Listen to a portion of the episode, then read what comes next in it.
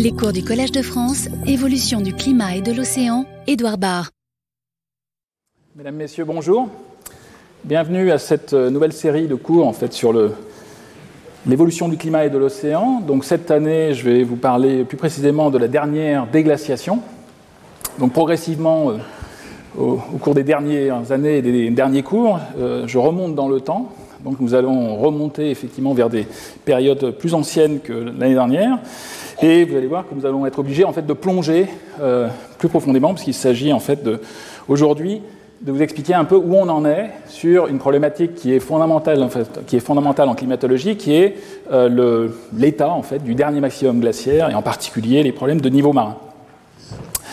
Alors, quand euh, je fais les cours en fait sur ces, sur ces problèmes de niveau de la mer et de glaciation, j'aime bien débuter en fait par cette image qui est encore valide aujourd'hui, hein, qui date euh, de 81, enfin, qui était l'état des connaissances sur la, qui représente l'état des connaissances sur les calottes de glace, en particulier de l'hémisphère nord, pendant la dernière grande glaciation, le dernier maximum glaciaire d'il y a à peu près 21 000 ans avant le présent, donc nous allons le voir un peu plus en détail aujourd'hui.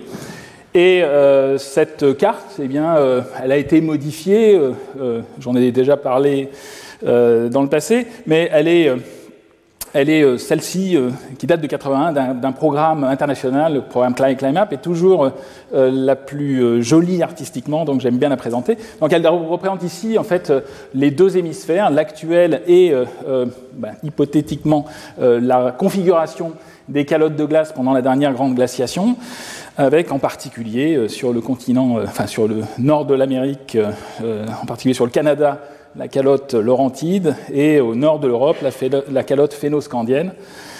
Et euh, cette, euh, bon, il faut avoir en tête que pendant cette période glaciaire, eh bien, il faisait effectivement plus froid, mais à cause de ces énormes masses de glace, hein, donc il faut imaginer la calotte de l'Antarctique posée sur le, sur le Canada, enfin, qui s'ajoute en fait à ces masses, le niveau de la mer était beaucoup plus bas. Donc c'est ce qui est représenté aussi sur, ce, sur cette vue, avec, euh, on voit que les zones exondées, les zones au-dessus du niveau marin, étaient beaucoup plus importantes. On va voir pendant le cours, je vais faire, euh, on fera un peu d'archéologie et de préhistoire euh, quand je vous parlerai en fait de l'implication de, ce que ces changements ont eu sur le peuplement américain et d'autres zones aussi. Et, mais aujourd'hui, nous allons effectivement nous focaliser sur ce que l'on sait sur ces volumes de glace pendant la dernière grande glaciation, avant d'envisager ensuite ce qui va se passer pendant la période de transition. Alors, une des premières approches en fait qui a permis de reconstituer les volumes de glace euh, et le niveau de la mer, euh, euh, grâce à un calcul, ont été fondés en fait sur des, méthodes indirectes, en particulier liées à la composition isotopique de l'oxygène de l'eau. Alors, ce qu'il faut savoir, c'est qu'en fait, bon, l'oxygène 18 est un, oxygène, est, un isotope assez rare de l'oxygène. Le rapport au 18 sur au 16, naturellement, est, assez petit, de l'ordre de 1%, mais euh, il y a des fractionnements chimiques et physiques euh, dans le cycle de l'eau. En particulier, lorsqu'il y a une évaporation de l'eau de mer, eh bien, il y a un déficit de O18, d'oxygène lourd dans euh, l'eau qui s'évapore. Donc on a finalement des précipitations qui vont être caractérisées par un rapport isotopique O18 sur O16 qui est bien plus faible que le rapport de l'eau de mer qui sert de standard. Et tous ces, euh, rapports isotopiques en fait, sont exprimés en, rapport, euh, par rapport à un standard qui est en fait de l'eau de mer, enfin, ou qui est lié à l'eau de mer, et euh, parce que les fractionnements, les déviations du rapport O18 sur O16 sont assez petits, enfin assez petites ces déviations, et donc on est obligé de les exprimer en, termes de pour mille, mais il y a quelque chose, enfin, un fractionnement, donc une différence très notable, facile à mesurer avec des spectromètres de masse euh, actuels. Euh, pour caractériser justement cette eau qui va s'évaporer et qui va ensuite précipiter, en particulier sur les calottes de glace sous forme de neige. Ce qui fait que euh, l'heure actuelle et dans le passé, eh bien, il y a une, grosse, une différence importante entre les rapports O18 sur O16 de la glace, des glaces continentales, qui ont un fractionnement qui est de l'ordre de moins 30 pour 1000, par rapport à euh, l'océan, qui lui est caractérisé par une, un fractionnement, enfin une composition isotopique exprimée en delta O18, qui est de l'ordre de 0 pour 1000. Alors, euh, lorsqu'il y a une glaciation, il y le niveau de la mer descend, il y a plus de glace sur les continents, et donc par effet de bilan, de masse, eh bien, on a euh, l'océan qui va avoir tendance à s'alourdir, et on va avoir finalement plus de masse de, de, glace sur le continent, avec un fractionnement isotopique euh, important qui vont être déficitaires en, au 18 par rapport à à, l'eau de mer. Et donc, on va euh, augmenter euh, ce volume de glace fractionné, et donc, en corrélation, euh, par bilan de masse, eh bien, on trouve qu'à à peu près, on s'attend à avoir un fractionnement isotopique pendant les glaciations qui est de l'ordre de 1 pour 1000 de l'eau de, mer. Ce fractionnement isotopique, ce rapport isotopique au 18 sur au 16 de l'eau de mer du passé, eh bien, elle peut être euh, de diverses façons. Euh, on peut le faire de façon directe dans l'eau interstitielle, ce qui euh, cause quelques complications. Je ne vais pas en parler trop en détail dans le cadre de ce cours, mais l'autre façon qui est beaucoup plus classique, est, est, en fait de mesurer le rapport isotopique O18 sur O16 ou delta O18 dans des carbonates, dans des organismes fossiles que l'on va pouvoir retrouver dans des carottages de sédiments marins. Euh, et qui nous permettent de remonter dans le temps. Donc en fait, en mesurant le delta O18 de ce que l'on appelle les coquilles enfin, ou les têtes de foraminifères fossiles, eh bien, il est possible de remonter à la composition isotopique de l'eau de mer, le delta O18, en fonction du temps. Donc c'est quelque chose qui a été euh, euh, initié, proposé dès les années 60, en particulier par plusieurs autres auteurs, dont Nicolas Shackleton. et, cette technique, en fait, elle a été très utilisée. Bon, il y a des centaines de séries sédimentaires qui ont permis de reconstituer les glaciations.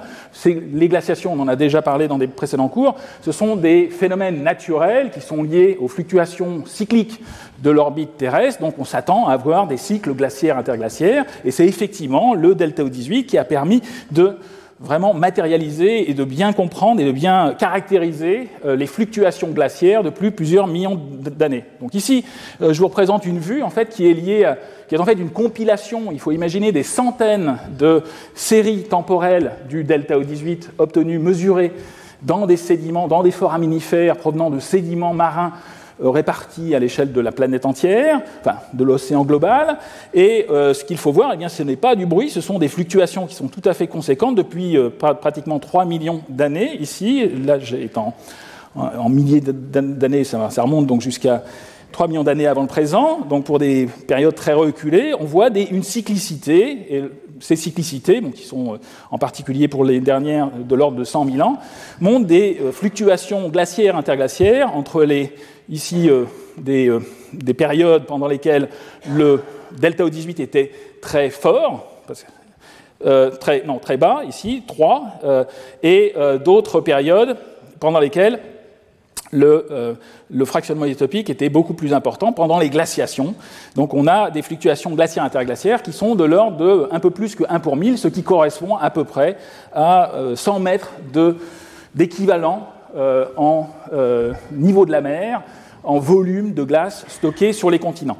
Donc cette technique du delta O18 a été très utilisée. Elle permet en particulier de, reconstituer les, fluctuations à très long terme, mais euh, il y a, pour reconstituer effectivement finement les volumes de glace continentaux, eh bien, il y a des, biais systématiques, ce qui fait que cette technique, elle est euh, bon, pas aussi euh, complète qu'on le voudrait pour vraiment obtenir des informations chiffrées sur les volumes de glace. Euh, en particulier parce qu'il y a beaucoup de facteurs en fait, qui vont intervenir dans euh, ce fractionnement isotopique des foraminifères. Il y a, euh, d'une part, avant, même l'enregistrement par les foraminifères, il y a des gradients qui sont liés au cycle de l'eau.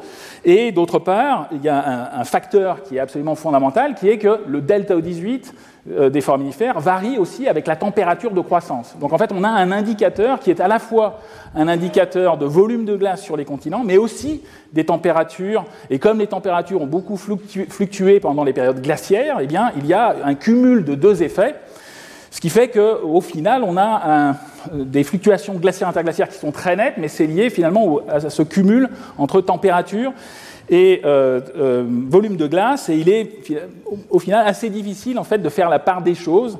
Alors on peut essayer de, le faire, comme euh, je vais vous l'illustrer, mais lorsqu'on fait des corrections sur ce delta 18, eh bien de façon inhérente, on va obtenir une imprécision dans ces corrections de température. Il y a d'autres phénomènes aussi qui sont plus liés à la biologie elle-même euh, des foraminifères, qui font que différents types de foraminifères vont présenter des biais systématiques euh, en delta O18. Et donc cet indicateur qui est très utile au premier ordre, en particulier pour obtenir des séries temporelles très longues de fluctuations, euh, ne sont pas vraiment suffisamment précises pour reconstituer les volumes de glace du dernier maximum glaciaire. Alors ça, euh, je vous ai montré une succession sur 3 millions d'années. Euh, ici, c'est un zoom en fait sur les reconstitutions, des reconstitutions un peu plus précises sur les derniers 500 euh, 000 ans, avec à chaque fois, alors dans, les cours, j'essaye d'être régulier en, en, donnant sur tous les axes temporels une petite flèche rouge qui indique la progression du temps. Euh, parce que effectivement dans la littérature, je tire tous euh, mes diagrammes en fait de la littérature scientifique et dans la littérature, eh bien, il y a des diagrammes où le temps évolue de droite à gauche ou de gauche à droite. Et donc, euh, bon, c'est quelque chose qui peut être compliqué. Quelquefois, vous le verrez, même les mêmes auteurs vont utiliser des conventions différentes, ce qui fait qu'on est obligé de faire cet exercice. Donc, j'essaye d'illustrer un petit peu avec cette flèche. Donc, il faut à chaque fois la regarder pour savoir où on est.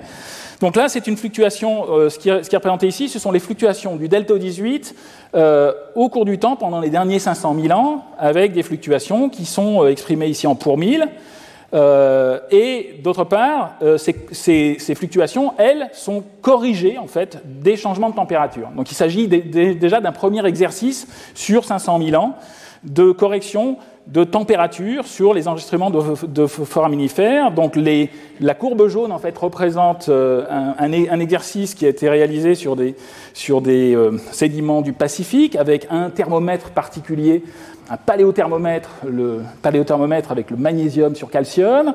Euh, sont la courbe qui est représentée en, noir et grisé représente le même type d'exercice réalisé sur des foraminifères planctoniques, donc des foraminifères qui vivent en surface de l'océan, corriger des changements de température à partir d'autres techniques, euh, qui est liée à des, à des euh, paléothermomètres moléculaires, en particulier ce que l'on appelle les alcénones.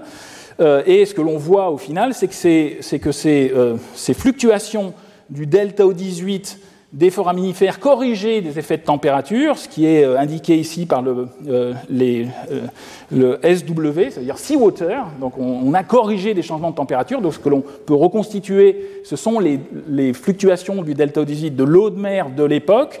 Eh bien, on voit qu'on retrouve les mêmes fluctuations glaciaires interglaciaires, mais quand on s'intéresse précisément à certains épisodes, on voit qu'il y a une fluctuation et des divergences qui peuvent être de l'ordre de 20-40 mètres en, termes d'équivalent du niveau de la mer. On voit notamment euh, la dernière période interglaciaire d'il y a 120 000 ans, qui était ici, qui est soulignée en rouge, qui est entourée en rouge, et mon fameux maximum glaciaire, le dernier maximum glaciaire d'il y a à peu près 20 000 ans avant le présent, euh, qui est représenté ici, qui est souligné avec euh, du, vert ici, et vous voyez qu'il y, a une grande fluctuation et une incertitude qui est de l'ordre de 20 à 30 mètres sur la, le niveau minimum que l'on peut essayer de convertir en niveau de la mer en faisant des suppositions sur les, euh,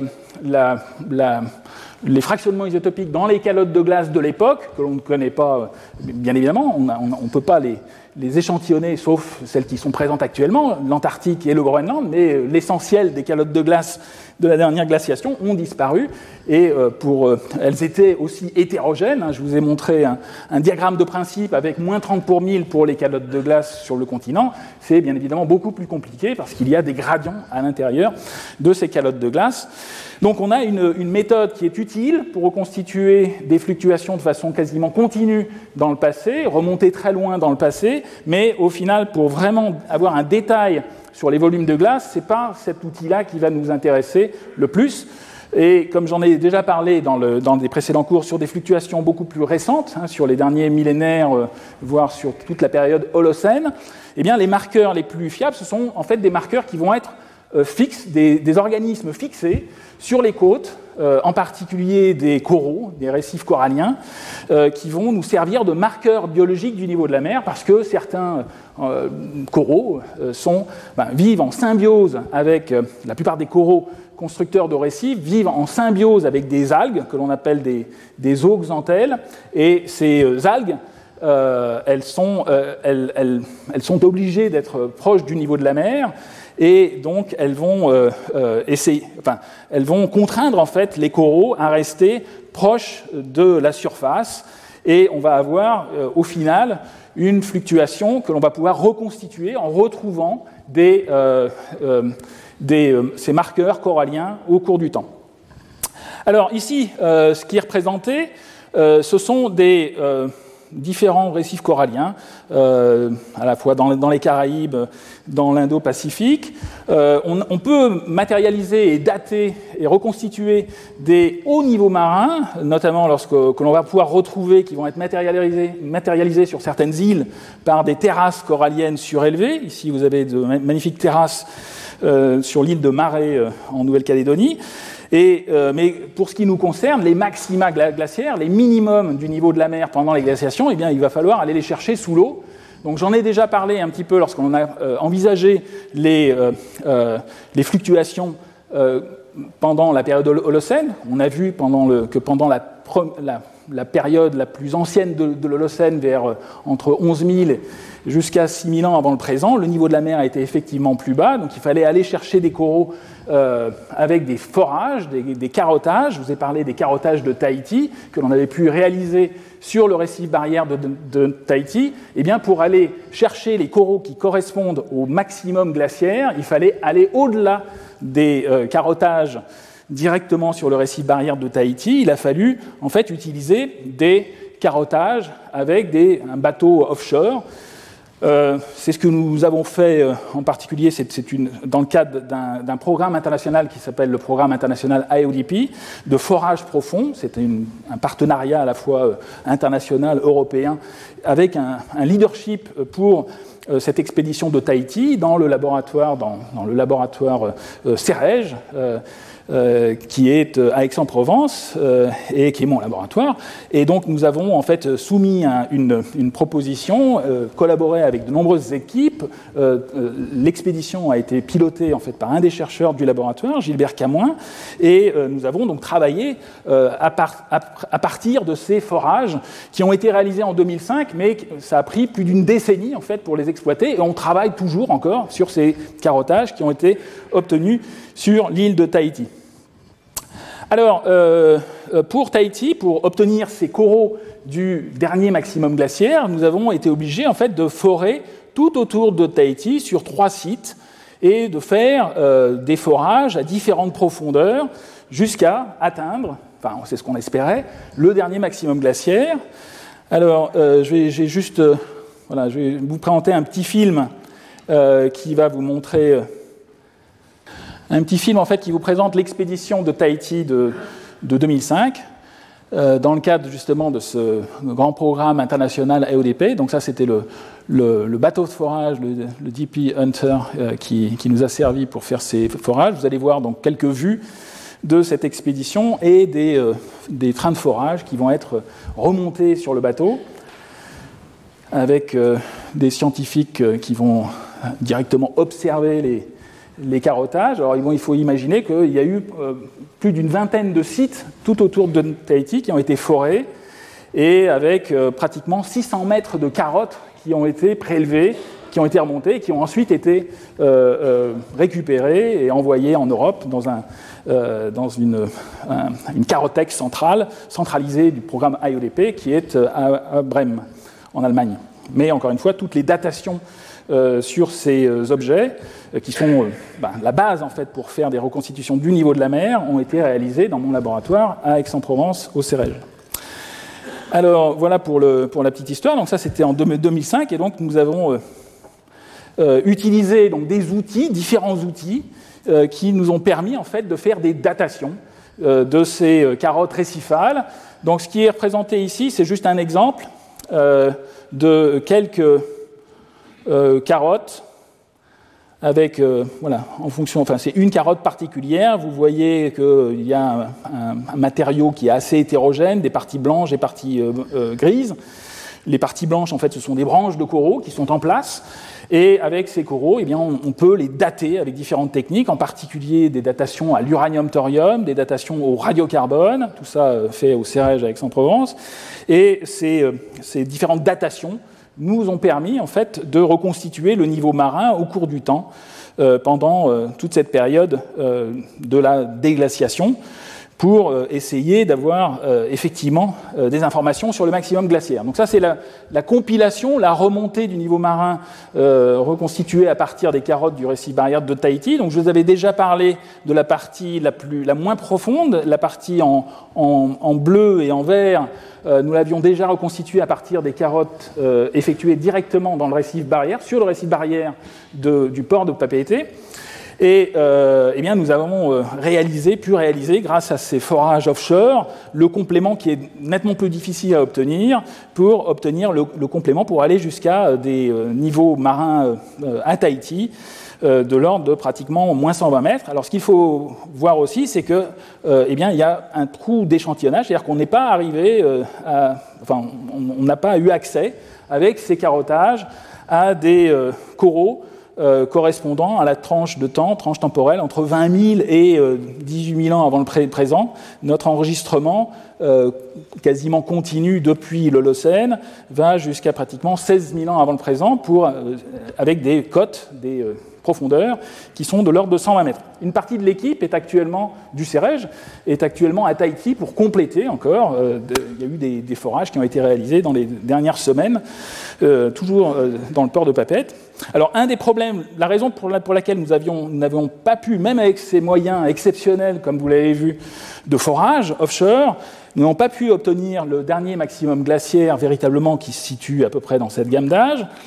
Euh, c'est euh, lié au fait que la, morphologie de la côte de Tahiti est très pentue, en fait, pour la partie la plus ancienne, qui correspond à, cette partie du niveau de la mer euh, plus ancienne. Alors ici, c'est juste un, bloc diagramme qui représente pour la zone de forage qui est située au nord de Tahiti les, les différentes implantations de ces différents forages. Et ce que l'on voit, bon, qui, est un peu qui est exagéré forcément sur cette, représentation, c'est le fait qu'il y a une rupture de pente très importante. Et en fait, les coraux euh, qui correspondent au dernier maximum glaciaire, finalement, ils sont accrochés sur une pente qui est pratiquement inaccessible avec les outils de forage classiques, même les forages que l'on a utilisés pour Tahiti, avec euh, les, particularités en fait, de forêt euh, euh, à proximité d'un récif. Il y, a des, problèmes de positionnement, donc ce n'est pas, pas, si facile.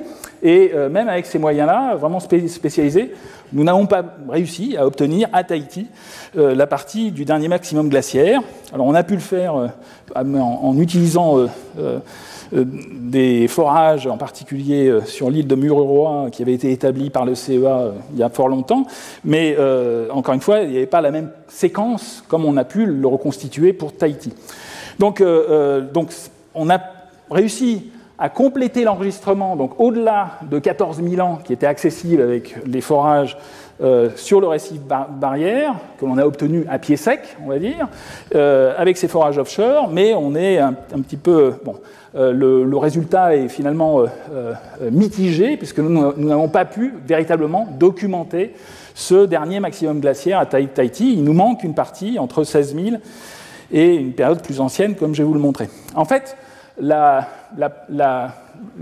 l'expédition de forage qui a été la plus fructueuse pour documenter le niveau de la mer, c'est une expédition de forage qui avait eu lieu encore une fois, il faut imaginer euh, les, fonds nécessaires pour obtenir ces, carottages. Donc, ce sont des, choses qui sont tout à fait exceptionnelles. Il faut vraiment euh, travailler pendant des années pour convaincre les bailleurs de fonds de, euh, de s'engager dans ces, dans ces forages. Eh bien, une l'expédition la, plus fructueuse en fait avait eu lieu bien avant, à la fin des années 80, au large en fait de l'île de la Barbade. Alors à l'époque, là, j'étais encore euh, jeune chercheur, j'étais, euh, je travaillais aux États-Unis, j'étais à, l'université de Columbia, et donc euh, le, directeur du laboratoire de, l'époque, Rick Fairbanks, avait organisé donc une expédition de forage au large de l'île de la Barbade, euh, qui est situé dans les, dans les Caraïbes, dans les Antilles. Donc ici, euh, la localisation. Et euh, une jolie photo de la Barbade et une carte géologique qui vous montre en fait différentes zones de la, de la, Barbade, la fracturation, et notamment aussi le fait qu'au sud, il y a une, une baie qu'on appelle la baie d'Austin. Et c'est dans cette baie, en fait, que les forages offshore ont été réalisés, dédiés justement à cette problématique d'aller chercher le niveau de la mer du dernier maximum glaciaire. Euh, alors, c'est ici une vue satellite euh, de euh, Google Earth de, cette baie d'Austin. L'eau est tellement transparente en fait qu'on voit très nettement les coraux, les récifs coralliens jusqu'à pratiquement 20 mètres de profondeur, comme vous pouvez le voir. Euh, dans cette baie d'Austin, euh, qui, qui, était moins construite à l'époque lorsque, lorsque j'y étais, lorsque ça a été foré. Mais bon, euh, et ce, ce, que l'on ne voit pas, en fait, sur cette vue satellite, c'est le fait qu'il y a un récif en noyer sous-marin situé à 40 mètres de profondeur. Et ceci, ben, c'est quelque chose qui est connu en fait de la cartographie sous-marine. Ici, vous avez une carte du CHOM de cette baie d'Austin. Euh, qui représente exactement la même localité, ce qu'on appelle euh, la pointe Kendall, euh, avec le niveau de la mer qui descend ici et un récif qui est en noyé vers 40 mètres de profondeur qui correspond à un, récif de la déglaciation et des carottages qui avaient été effectués. Alors il y en a eu d'autres qui ont été réalisés par la suite, mais les premiers carottages que nous avons utilisés euh, à la fin des années 80, début 90, eh bien, euh, sont les, forages qui ont été réalisés sur ce, récif fossile en noyer et des forages un peu plus profonds. Donc c'est ça qui nous a conduit en fait à faire euh, plusieurs publications, dont, celle-ci qui était, bon là il s'agit de vieux diagrammes, hein, j'ai repris les diagrammes originaux des publications qui ont, qui ont été scannés. Euh, donc vous avez, en fait ici une, vue qui représente la remontée, alors avec des coraux fossiles euh, euh, qui ont été datés avec la méthode de l'uranium-thorium, avec ici des âges qui sont représentés en milliers d'années et avec différents carottages. et ce que l'on peut voir, eh c'est effectivement, on a des, des, âges, des coraux, donc qui ont été prélevés in situ à, peu près vers moins 120 mètres de profondeur et euh, qui correspondent donc au maximum glaciaire, euh, au dernier maximum glaciaire. Les, chiffres qui sont rappelés ici, en fait, ce sont des, remontées, euh, des, estimations des taux de remontée à partir de la pente de cette euh, courbe, niveau de la mer euh, local en fonction du temps, on peut calculer des taux de remontée du niveau de la mer, exprimés ici en centimètres par an. Dans, la, précédente euh, vue que j'ai rappelée sur Tahiti, c'était, tout était exprimé en millimètres par an. Donc ici, on a des, remontées qui sont euh, de l'ordre de 5 mm par an, ici pratiquement 40 euh, mm par an, donc une zone dont on reparlera, une zone avec une accélération du changement du niveau de la mer que l'on a baptisé euh, le Meltwater Pulse 1A, donc une, une, accélération soudaine un peu plus âgée que 14 000 ans avant le présent, dont nous reparlerons. Mais essentiellement pour aujourd'hui, ce que je voulais vous, vous pointer, enfin insister, euh, c'était le, fait que grâce à ces forages de la Barbade, euh, dès 1990, euh, eh bien, nous avons eu accès à l'information cruciale qui était le niveau de la mer pour cette localisation. Alors, il y a eu d'autres forages qui ont été réalisés par d'autres équipes. Il y a eu d'autres forages qui ont été réalisés aussi à la Barbade, donc qui ont complété l'enregistrement, mais, mais, en pratique, ça n'a rien changé à l'enregistrement que vous voyez là. Ça a juste complété et mis beaucoup d'informations, différents coraux euh, en fonction de la profondeur dans cette zone-là, mais pratiquement les, données sont superposées euh, aux droites là, qui, a été tracées, qui ont été tracées en, 90. Euh, et il y a d'autres zones qui ont été forées, en particulier il y a eu des forages qui ont été réalisés au large de la, Papouasie-Nouvelle-Guinée, mais euh, bon, il y a eu des problèmes techniques. Et en fait le, forage s'est arrêté, euh, arrêté, à une certaine profondeur et ils n'ont pas pu euh, avoir des coraux au-delà de pratiquement 14 000 ans, donc ils sont arrêtés ici. Et bon, c'était à l'heure actuelle le, la courbe du niveau de la mer de la Barbade est toujours la référence pour le maximum glaciaire. Alors, de façon beaucoup plus récente, là, bon, il s'agit de, vieilleries euh, qui datent de 1990, donc là, c'est plus de 30 ans en arrière. Euh, ce qui ne me rajeunit pas, mais euh, ce qui est intéressant, c'est qu'il y a eu d'autres informations, comme j'ai essayé de, vous le montrer depuis, donc non seulement donc, un, échec, un demi-échec au, nord de la, de la Papouasie-Nouvelle-Guinée avec des forages qui n'ont pas pénétré jusqu'au maximum glaciaire, qui se sont arrêtés vers 13 000 ans, mais d'autres zones. Euh, alors toujours euh, dans la zone de la Papouasie-Nouvelle-Guinée, euh, et là c'était une collaboration à laquelle mon laboratoire a participé. Nous avons participé dans le golfe de Papouasie, Nouvelle-Guinée, donc au sud de la Nouvelle-Guinée, entre l'Australie, ici vous avez le Cap York, et ce qu'on appelle la péninsule Huon de, la Nouvelle-Guinée. Vous avez ce qu'on appelle le golfe de Papouasie, euh, qui euh, directement accède à la mer de Corail. Et euh, ce golfe de Papouasie était partiellement exondé pendant le maximum glaciaire. Et lorsque l'on fait une cartographie, ici c'est un zoom sur la carte qui est au sud de cette, de, cette, zone, au nord du golfe de Papouasie, on retrouve en fait on retrouve des récifs fossiles qui sont ennoyés. Et euh, donc euh, le laboratoire a organisé une expédition dans la zone, non pas avec un, outil de forage aussi conséquent que ce que je vous ai montré pour, Tahiti ou la Barbade ou, ce qui avait été utilisé pour, la Papouasie-Nouvelle-Guinée au nord, mais un, carottage piston euh, donc, pour les sédiments meubles, hein, un carottage classique installé sur le bateau océanographique qui s'appelle le Marion Dufresne et euh, de façon fortuite, en fait, un des carottages euh, du Marion Dufresne, euh, qui était destiné à prélever des sédiments meubles, donc il faut imaginer un tube métallique qui récupère des carottes de sédiments meubles à, l'emporte-pièce. Eh bien, ce, ce, carottier a percuté en fait un récif fossile qui était ennoyé par des sédiments qui étaient, euh, euh, que l'on peut, euh, qui que l'on a pu voir hein, en fait grâce à l'imagerie sismique. Ici, vous avez une imagerie, donc on peut voir. C'est un peu comme une échographie des sédiments marins dans cette zone qui correspond au point ici, qui correspond à cette carotte MD45, donc Marion Dufresne 45 pour, ce, pour cette expédition. Et cette, cette carotte, qui a, été euh, à, prélever du sédiment à partir, je crois, de 108 mètres de profondeur et à taper en fait dans un récif qui est complètement euh, noyé dans une masse sédimentaire euh, bien litée, comme vous pouvez le voir, avec les profils sismiques. Et cette, ce qui est représenté ici en, rouge, en fait, c'est la matérialisation. Ce serait bien de ne pas la voir pour voir véritablement que la géophysique permet aussi de voir le récif fossile qui a été percuté vers 111 mètres de profondeur. Et euh, c'est quelque chose donc, que nous avons publié récemment, donc en 2022, avec les collègues. Euh, donc voici euh, juste une, vue, en fait, un peu de résumé des informations que nous avons pu obtenir sur, cette, sur ce carottage très particulier, avec une partie sommitale sur, ici le carottage fait 14 mètres de long, les premiers 8 mètres Jusqu'à 7 mètres de profondeur, c'est du sédiment meuble. On a pu reconstituer des, changements sédimentaires au cours du temps.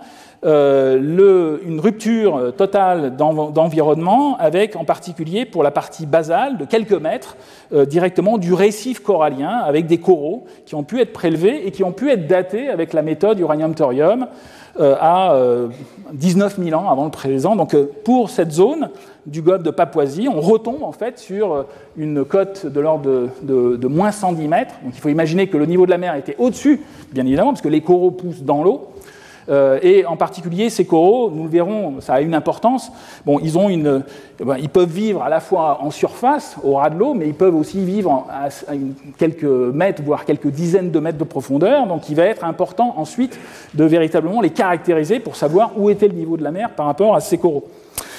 Mais euh, c'est une information importante sur le dernier maximum glaciaire. C'est tellement rare d'en avoir qu'on a pu faire un papier euh, précisément dédié à ce problème du niveau de la mer, euh, fondé justement sur cette carotte particulière, avec, qui montre en fait un récif qui progressivement, même de façon quasiment pas si progressive que cela, justement c'est tout le sujet du, papier, il y a une rupture en fait dans la sédimentation très assez abrupte, assez brusque, avec un ennoiement du récif vers 14 000, après 14 800 avant le présent. Donc c'est un peu l'histoire de cette étude, euh, mais qui est tout à fait complémentaire de ce que je viens de vous montrer avec euh, les enregistrements de l'île de la Barbade. Alors, euh, dans cette zone du monde, donc, du Pacifique, Indo-Pacifique, il y a eu aussi d'autres reconstitutions du niveau de la mer qui ont été publiées.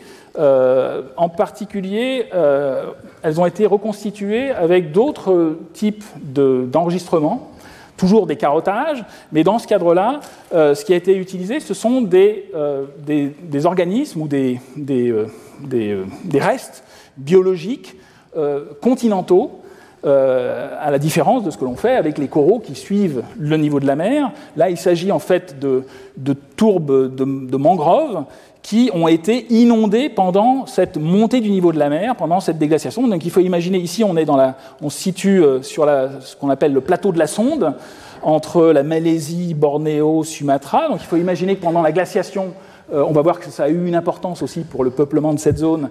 Eh bien, pendant la glaciation, toute cette zone était, était exondée, était au-dessus du niveau de la mer, donc il y avait de la végétation et euh, pratiquement, lorsque le niveau de la mer était affleurant, on avait en particulier des, de la mangrove qui pouvait s'installer. Et cette mangrove, on peut l'échantillonner dans des carottages.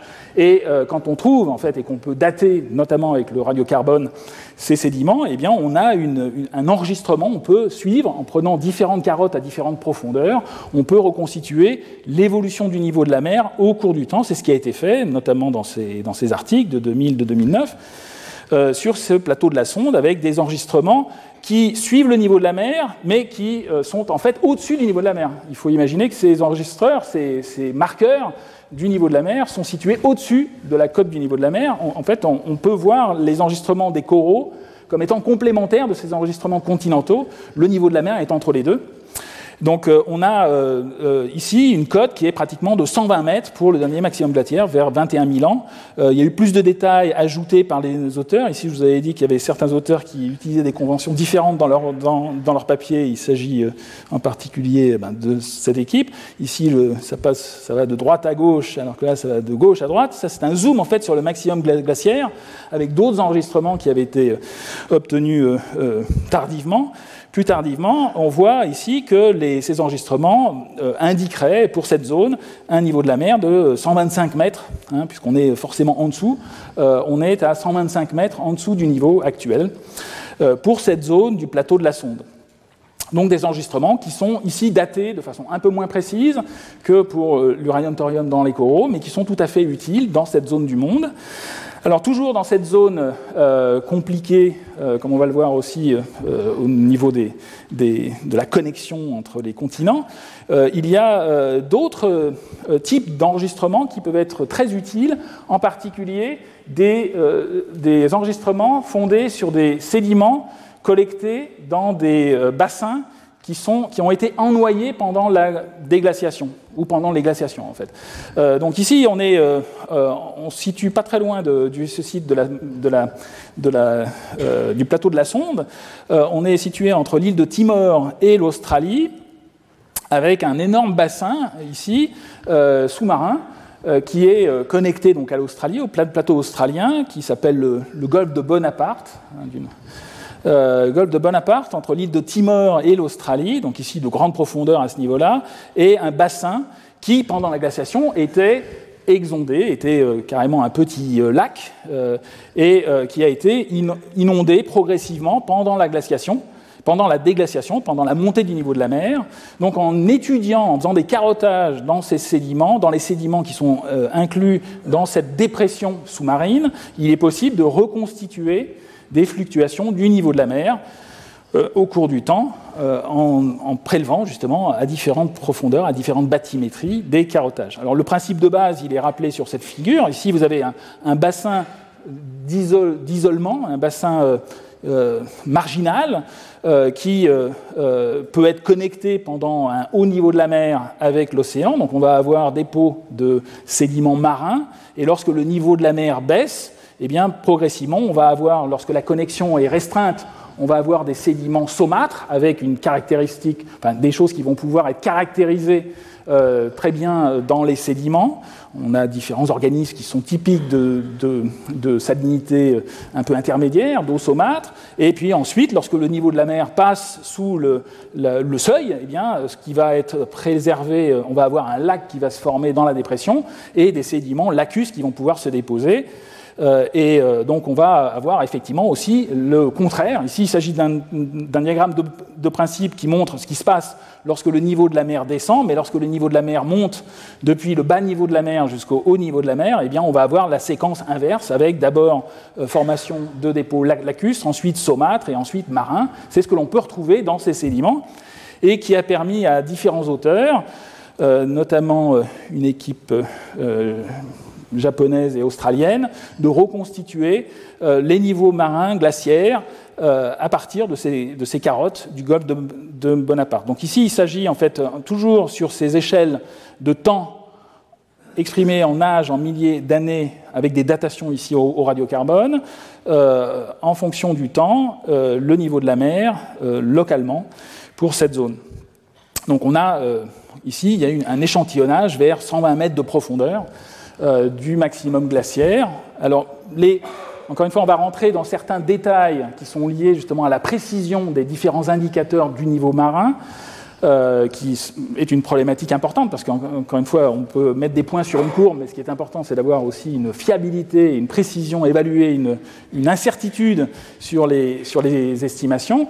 Et euh, ici, bon, les, les, les, informations sur la bathymétrie et la proximité avec le niveau de la mer sont représentées par des euh, barres euh, rouges ici qui montrent qu'en fait ces, ce sédiment euh, nous indique un point sur, la courbe du niveau de la mer, mais il y a une incertitude sur la valeur exacte du niveau de la mer de l'époque qui peut se situer entre ce point-là et une, une, bathymétrie, une paléobathymétrie importante. Hein, C'est un peu la même problématique que pour les coraux. On est sûr que lorsqu'il y a pousse d'un corail et qu'il est in situ, le niveau de la mer était forcément au-dessus, mais on a une incertitude, une barre d'erreur euh, inhérente euh, et qui va dépendre des espèces de coraux et des conditions de l'époque.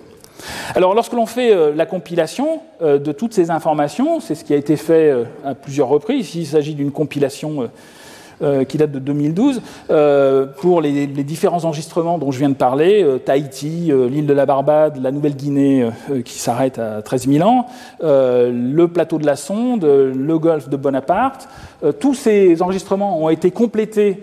Donc cette, compilation, on pourrait la, refaire, mais elle ne changerait pas les, grandes lignes, en fait, on retrouve la même fluctuation du niveau de la mer depuis euh, un peu plus que 120 mètres euh, par rapport à l'actuel, au niveau actuel, et en particulier une accélération vers 14, 15 000 ans, entre 14 et 15 000 ans, euh, qui est liée à une accélération du niveau de la mer et donc une période de grande fonte des calottes de glace de l'époque que l'on a appelée euh, ben, dès 89-90 le Melt Water Pulse 1A. Donc nous y reviendrons euh, dans un prochain cours.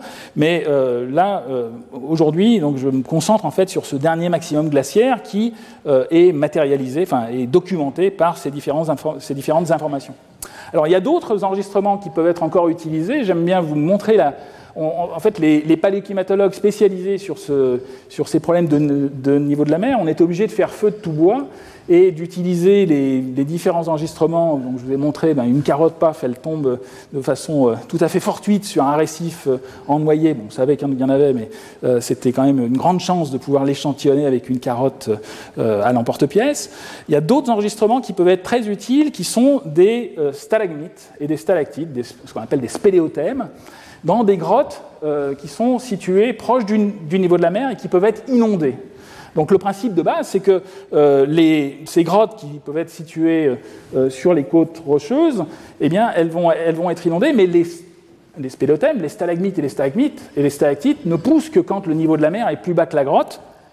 Et euh, il va y avoir arrêt de la pousse de ces euh, spéléothèmes, de ces stalagmites en particulier, lorsque la, grotte va être inondée. Alors ça, c'est un, un, une technique qui est assez compliquée à mettre en œuvre, et puis en plus, il faut avoir la chance en fait de trouver des grottes submergées qui contiennent des euh, stalagmites qui ont poussé pendant les glaciations. Euh, et euh, euh, donc c'est ici c'est juste un diagramme qui vous présente en fait le principe de base. C'est quelque chose que euh, en particulier euh, nous avons pu réaliser en collaboration avec une équipe italienne, avec un plongeur qui s'appelle Fabrizio Antonioli, au niveau d'une petite île qui est au nord de Rome, qui s'appelle la grotte d'Argentorola, d'Argentarola, qui est actuellement submergée, mais à l'époque, pendant les glaciations, elle était émergée, et donc il y avait pousse de spéléothèmes, de stalagmites, à différentes profondeurs. Euh, ici, vous avez juste un objet que, l'on a pu dater avec l'uranium-thorium. Bon, là, il s'agit d'une succession euh, de phases. Les phases brunes, en fait, correspondent à la pousse des spéléothèmes, des stalagmites. Les phases blanches, ici, correspondent à, des phases marines où il y a un dépôt qui vient euh, recouvrir les stalagmites. ce sont des dépôts d'organismes marins, ce sont des, vers qu'on appelle des serpulides des serpules. Et donc ces, euh, euh, euh, stalagmites sont, affreux, en fait, sous l'eau, ils sont, très moches, hein. ils sont recouverts par des, petits vers, mais lorsqu'on fait un, coup de scie dans cet objet, eh bien, on voit que c'est une archive qui est mixte, qui est à la fois continentale, avec des passées brunes qui correspondent à la stalagmite, euh, que l'on peut dater avec la méthode uranium-thorium, et des zones blanches ici qui correspondent euh, à des phases d'ennoiement de, de, la grotte pendant les hauts niveaux marins. Donc avec en, utilisant, alors ici il s'agit d'un objet que nous avions daté, le dernier maximum glaciaire est ici en fait, bon ce n'était pas le propos de l'article, c'était vraiment pour euh, étudier un, événement à un haut niveau de la mer euh, un peu fugitif euh, il y a 190 000 ans avant le présent, mais globalement le, principe de base est là, et donc, nous avons continué à travailler avec Fabrizio Antonioli sur ces différents objets.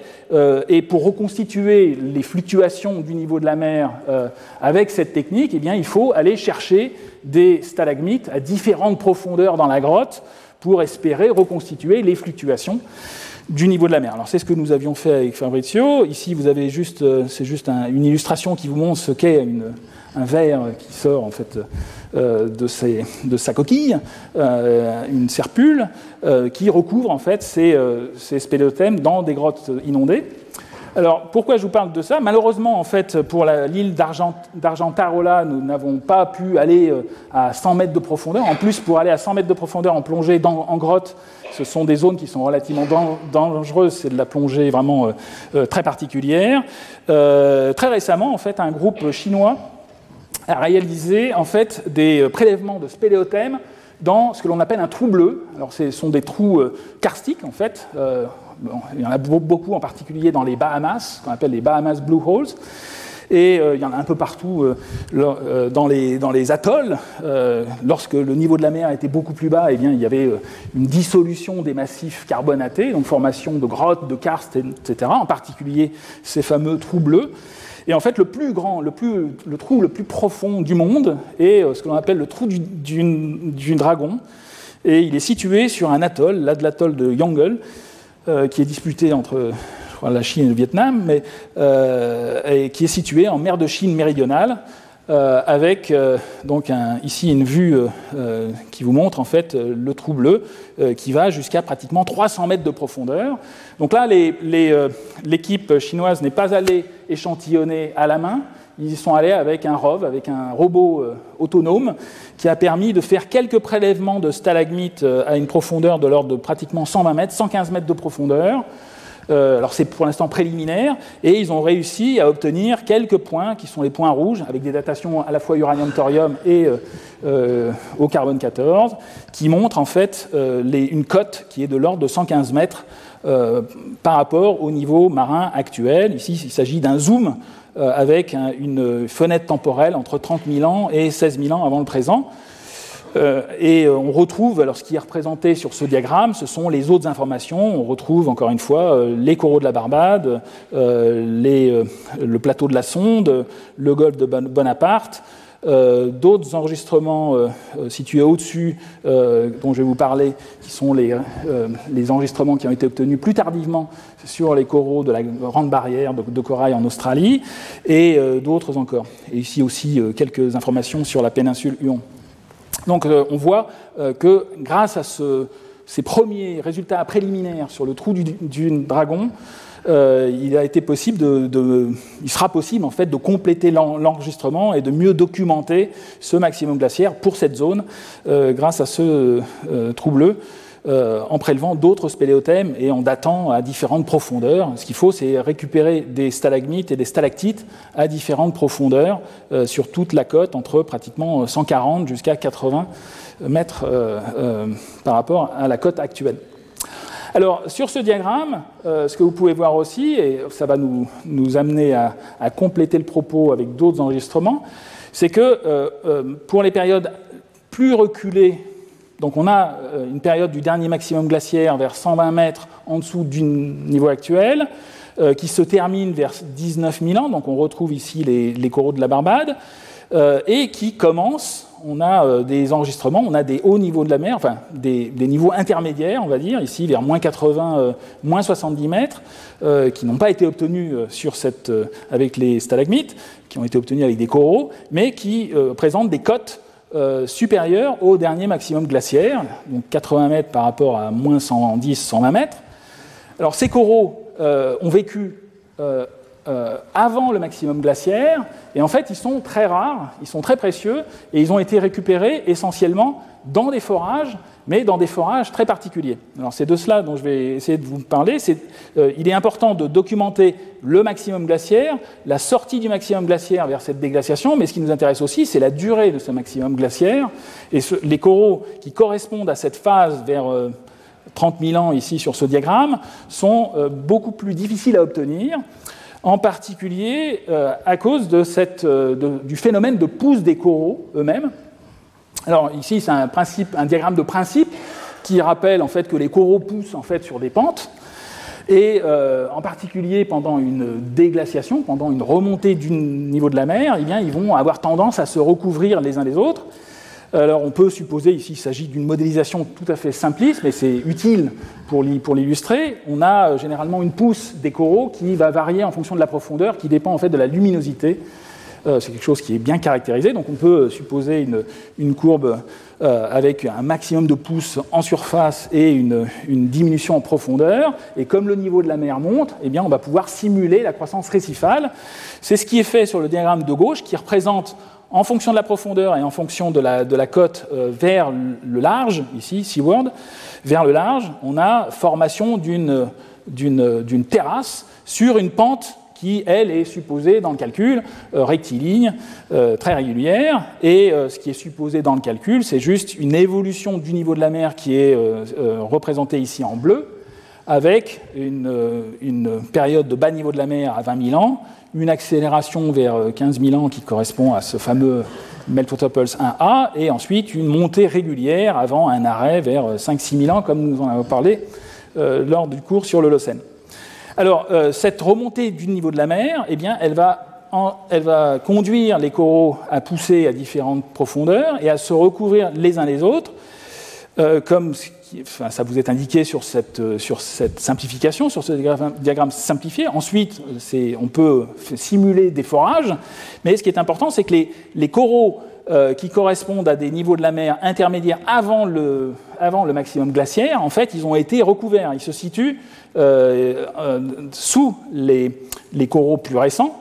Hein, on va pouvoir les échantillonner grâce à des forages, mais il va falloir aller les chercher sous les coraux beaucoup plus récents on va voir notamment des discontinuités stratigraphiques.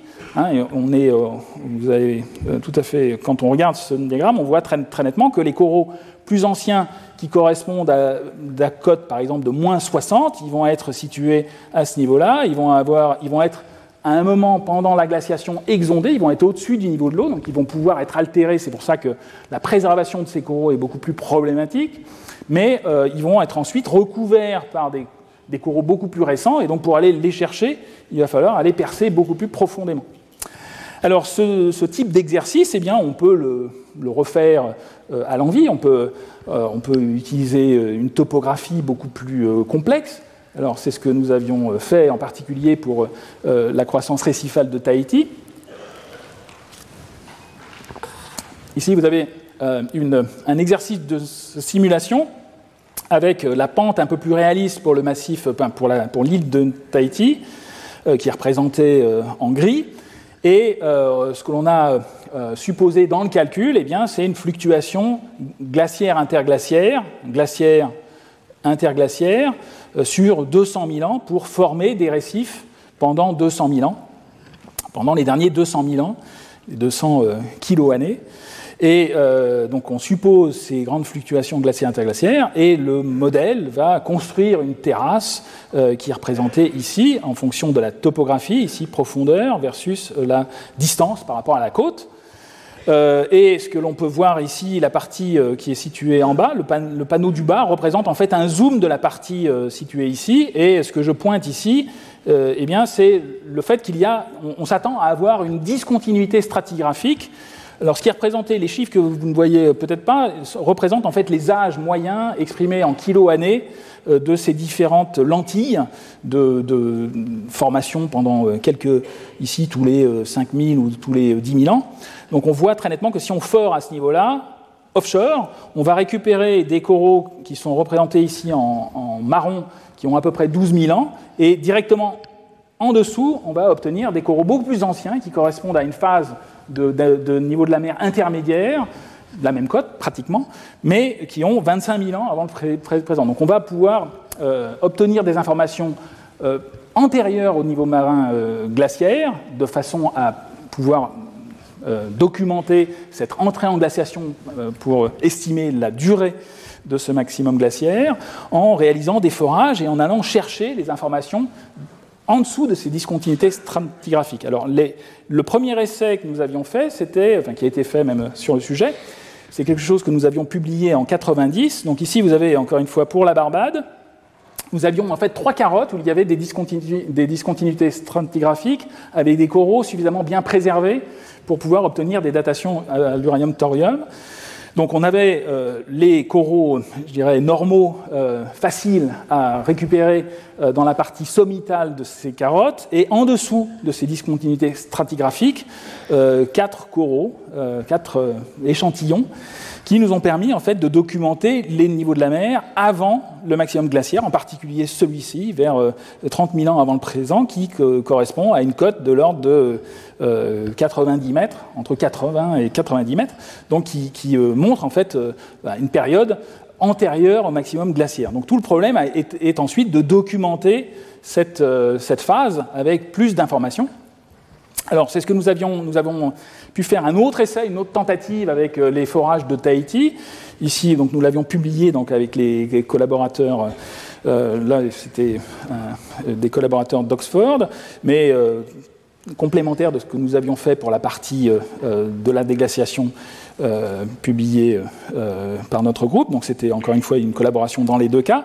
Donc ici un exemple de carottage de Tahiti avec une discontinuité stratigraphique avec le massif carbonaté qui commence vers euh, ici 14 600 14 avant le présent, et des coraux beaucoup plus anciens, beaucoup plus indurés, qui sont situés en dessous. Et donc, en, échantillonnant ces coraux, il est, il est possible, en fait, d'avoir une information sur les niveaux de la mer euh, antérieure, directement antérieure au niveau marin euh, minimum de la glaciation. Donc c'est ce que nous avons euh, pu publier donc à l'époque, en 2009. Donc, ah, mais encore une fois, une incertitude assez grande. La préservation n'était pas optimale. Les coraux n'étaient pas vraiment les, meilleurs coraux pour étudier le niveau de la mer. Donc on a une incertitude bathymétrique qui est relativement importante.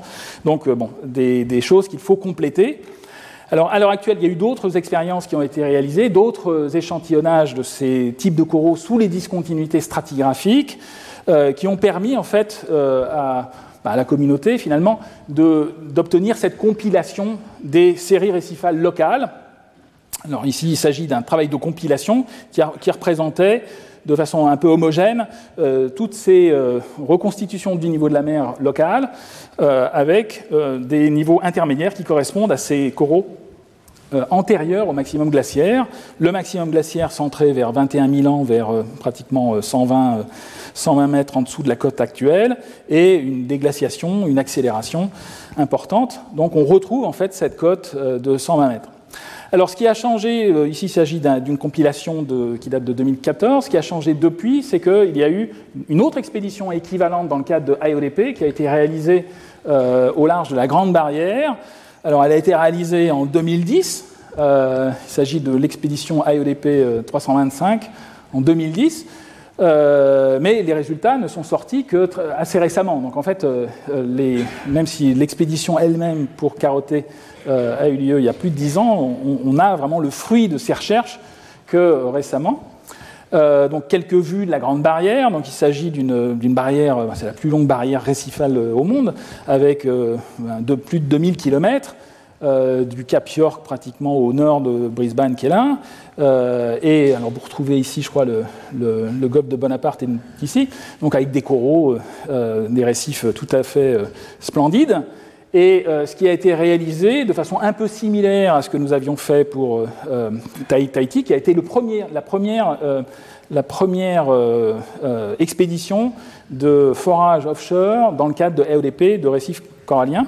Donc la deuxième, c'est celle euh, qui a eu lieu au large de la grande barrière de corail. Donc, ce qui, a, été fait là, il s'agissait, bon, il s'agit encore une fois d'une expérience d'une internationale. C'est dans le cadre d'un programme international AEDP avec, avec une composante européenne importante, mais le pilotage était essentiellement australien et japonais. Euh, et ce qui a été réalisé au large de Cairns et de Mackay, euh, qui, est situé ici, ce sont deux transects de forage offshore avec un bateau de forage équivalent à celui que nous avions utilisé pour Tahiti.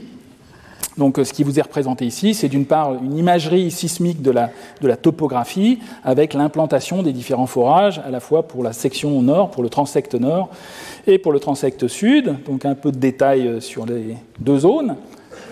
Euh, ici, vous avez donc, cette grande barrière pour la traverse de Cairns avec euh, l'implantation des différents forages en fonction de la profondeur, et donc une stratigraphie. Il faut imaginer donc euh, récupération de coraux, pas que des coraux, parce qu'en fait euh, ils, ont pu être recouverts ensuite par des sédiments qui correspondent à des, aux périodes plus récentes, lorsque le niveau de la mer était beaucoup plus haut, mais une stratigraphie qui va pouvoir être datée grâce à des méthodes qui sont en fait toujours les mêmes, le radiocarbone et l'uranium-thorium, donc la, traverse de Cairns ici, un peu de détails sur la la traverse euh, située un peu plus au sud, avec un peu plus de forage, et euh, une stratigraphie qui montre en fait, euh, lorsqu'on regarde même la topographie sous-marine, il est possible en fait de localiser, un petit peu comme ce que nous avions vu pour la, Barbade, des récifs en noyer.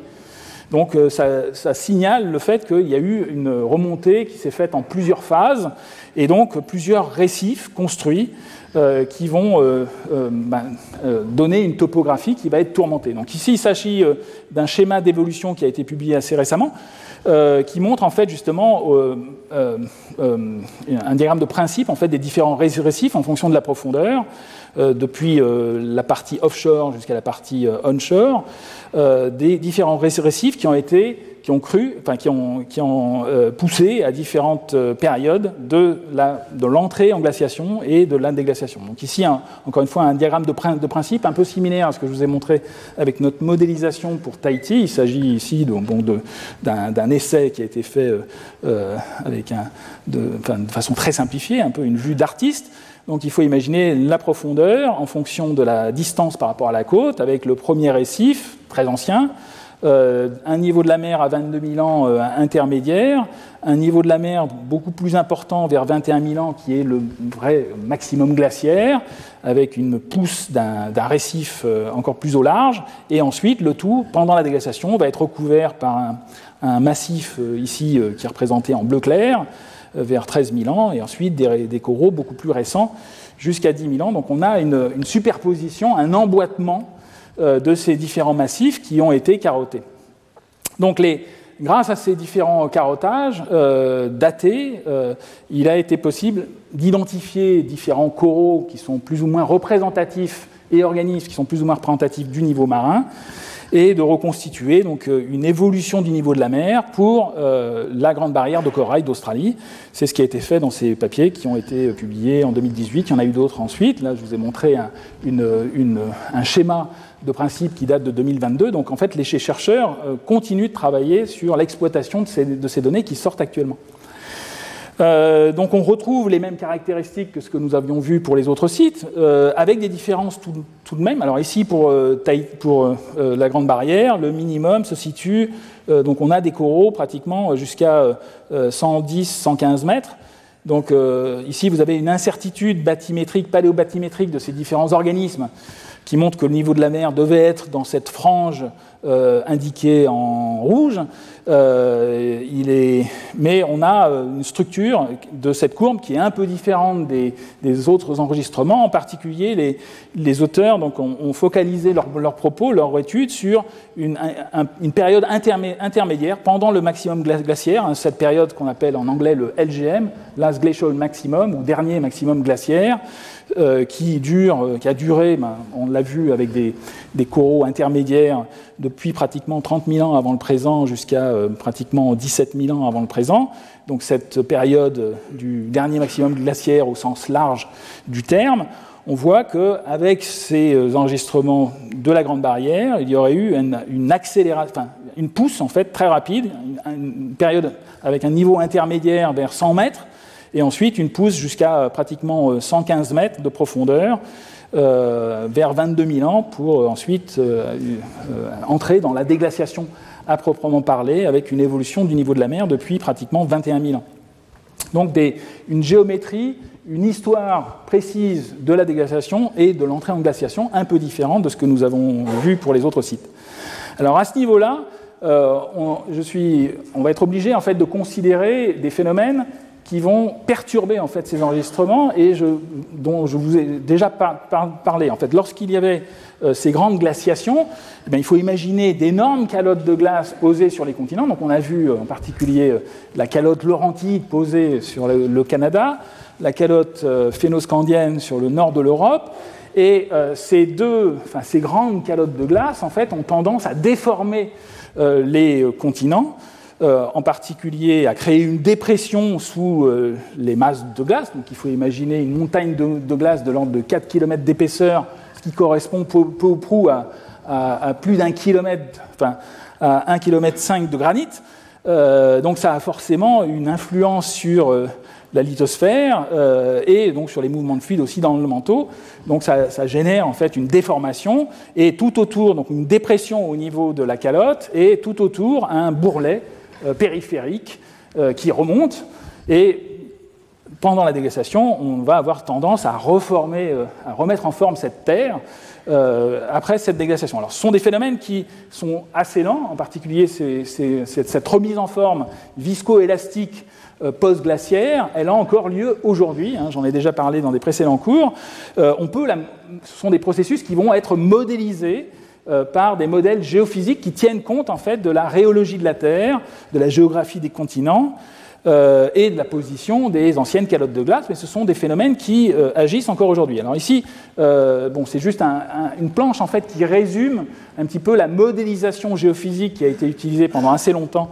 Enfin, bon, encore une fois, elle a été elle est, modernisée en permanence, mais essentiellement, ce que les chercheurs géophysiciens modélisateurs utilisent, ce sont des modèles qui vont simuler les, propriétés viscoélastiques de la, de la, Terre en fonction de la profondeur, à la fois dans la lithosphère et dans le manteau, avec des, lois rhéologiques simples, euh, et qui vont pouvoir ensuite simuler euh, les euh, mouvements, les déformations de la Terre à la fois au cours du temps, mais aussi géographiquement. Alors ici, il s'agit d'un calcul avec un, une de ces un de ces modèles de réajustement glacio-hydro-isostatique post-glaciaire, euh, qui est euh, un calcul qui vaut pour l'actuel, hein, qui montre en fait ce réajustement post-glaciaire qui agit actuellement euh, encore. Donc il y a des zones actuellement qui remontent, en particulier toutes les zones qui étaient situées sous la calotte laurentide actuellement remontent, donc le niveau de la mer descend. Euh, ce sont les zones qui sont euh, euh, matérialisées en rouge. Et par contre, d'autres zones qui étaient situées au niveau des bourrelets périglaciaires ont tendance à descendre à avec grande vitesse. Donc c'est quelque chose qui va se cumuler au changement du niveau de la mer qui est lié au réchauffement mondial actuel et à la fonte des calottes de glace. Ici, il s'agit de la mémoire euh, de la déformation de la Terre, de la dernière glaciation, mais ce sont des, phénomènes qui agissent encore à l'heure actuelle. Donc l'on peut modéliser euh, avec, euh, avec des modèles géophysiques. Alors avec ces mêmes modèles géophysiques, eh bien, on peut étudier le dernier maximum glaciaire, et c'est ce qui est fait donc, avec toutes les contraintes que l'on connaît sur à la fois les données et les, la rhéologie euh, de ces roches. Euh, et cela conduit en fait à des cartographies en fait de la topographie du dernier maximum glaciaire, de la topographie Alors ici, il s'agit d'une carte en fait qui représente la cote. Alors il s'agit d'une anomalie, c'est-à-dire qu'il faut imaginer que, bon, globalement, dans ce modèle euh, qui est euh, euh, utilisé par des collègues canadiens, le, volume de, glace correspond à, peu près à 127 mètres au point de vue niveau de la mer moyen général, hein, le, changement eustatique. Mais à cause de ces phénomènes de déformation terrestre, de dépression, formation du bourrelet euh, périglaciaire autour de la Laurentide en particulier, euh, et des déformations qui, sont, qui, vont être liées, on, va, peut calculer avec ces modèles géophysiques une variation des anomalies par rapport à cette cote de 127 mètres. Autrement dit, le niveau bas du niveau de la mer euh, pendant la glaciation n'était pas le même partout. Hein, on le voyait déjà, c'est un peu là où je voulais en venir, c'est-à-dire que je vous ai montré euh, les informations les plus anciennes et les plus actuelles sur la cote du niveau de la mer dans différentes zones géographiques, euh, on voit qu'il y a une certaine variabilité, et une partie de cette variabilité est liée à ce phénomène de réajustement isostatique pendant la période glaciaire, où vous avez euh, ben, formation d'un bourrelet tout autour de la, de la calotte laurentide et des cotes du dernier maximum glaciaire qui devraient être beaucoup plus importantes à cause de cette déformation de la Terre générale au niveau du Pacifique Sud, en particulier pour la zone de, Tahiti. Donc on s'attend à avoir des gradients qui, sont, qui peuvent être importants, qui sont de l'ordre de 30 mètres. Ici, vous avez, on s'attend à avoir un maximum glaciaire beaucoup plus important à Tahiti qu'au euh, niveau de la Barbade ou que de la Floride. On s'attend même à avoir des gradients, en particulier en Méditerranée. Euh, et donc il faut considérer ce problème de réajustement isostatique post-glaciaire avec les modélisations euh, euh, possibles avec ces modèles géophysiques qui sont combinés avec les données elles-mêmes. Alors, euh, c'est ce qui peut être fait. Une, façon aussi d'utiliser ces modélisations, ces modèles géophysiques, c'est de corriger les données locales, les, différentes remontées locales du niveau de la mer, les, niveaux de la mer relatifs régionaux, de les corriger de cet effet pour pouvoir tout mettre sur une seule courbe de changement du niveau de la mer exprimé en volume de glace ou en niveau de la mer générale, en, équivalent eustatique. Alors c'est ce qui a été fait justement toujours par le même modélisateur, donc un collègue australien euh, Kurt Lambeck, ici dans ce papier, dans cette euh, étude de, compilation, avec une, où là, les données brutes que je vous ai montrées auparavant, je vous ai montré qu'il y avait une certaine dispersion, et bien là, la dispersion qui est liée à ce phénomène de réajustement isostatique post-glaciaire a été corrigé différentiellement suivant les zones géographiques, ce qui fait que la courbe de remontée du niveau de la mer ici est purement liée, d'après le calcul, est purement liée à ce phénomène global lié au, changement du niveau de la mer, lié au volume de glace qui ont fondu euh, pendant la déglaciation et pendant l'entrée en glaciation. Euh, donc vous avez mais on retrouve finalement la même géométrie, mais avec des, euh, des, cotes qui, elles, sont beaucoup plus exactes sur le niveau moyen général, qui là est de l'ordre de 120 euh, mètres en dessous du niveau actuel, 130 mètres même pour le, pour le minimum. Alors cette, ici, il s'agissait de la compilation des données de 2014. Alors ce qui a changé depuis, eh c'est qu'il y a eu d'autres informations, comme je vous ai montré en particulier euh, toutes les données qui ont été établies sur la Grande Barrière.